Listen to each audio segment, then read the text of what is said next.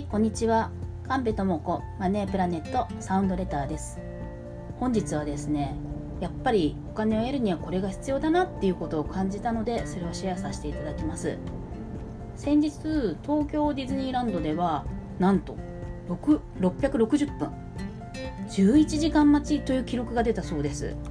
あのミッキーでほら写真撮ったりするところですね。でミッキーの誕生90周年をお祝いしてその誕生の日にこう記念写真を撮りたいということで朝9時からなんとすでに660分待ちの案内が出たということですごいパワーだなというふうに感じました。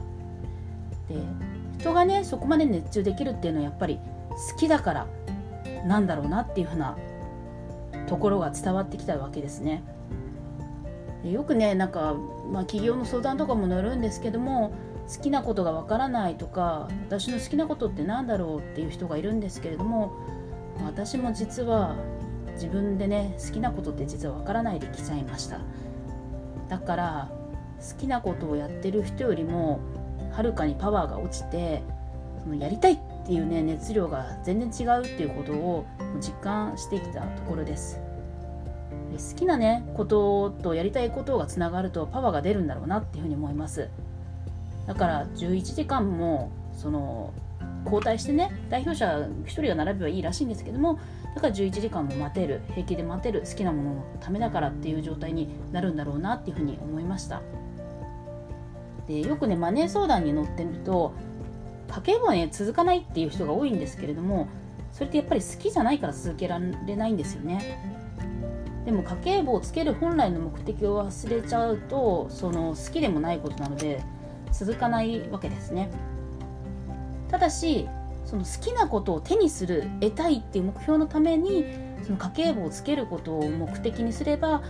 あ、それはね続けられるエネルギーに変わるはずなんですね。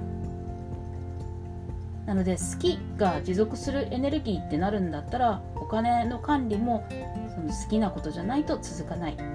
というふうな図式になってます。お金をね手にするのにね手段ってね結構何でもいいんですよね。必要なのは好きかどうかです。で好きなことでお金を得るポイントに変換されるんだったらそのねお金に対して好きって思えることが引き寄せとして大きなパワーを生むということをその東京ディズニーランドの11時間待ちの熱量からも感じました。なのでこれからもね好きってポイントを見つけてお金の引き寄せっていうものを実感実証していきたいなと思いました。本日は、まあ、東京ディズニーランドから学ぶその好きっていうね熱量とパワーについてお伝えいたしました。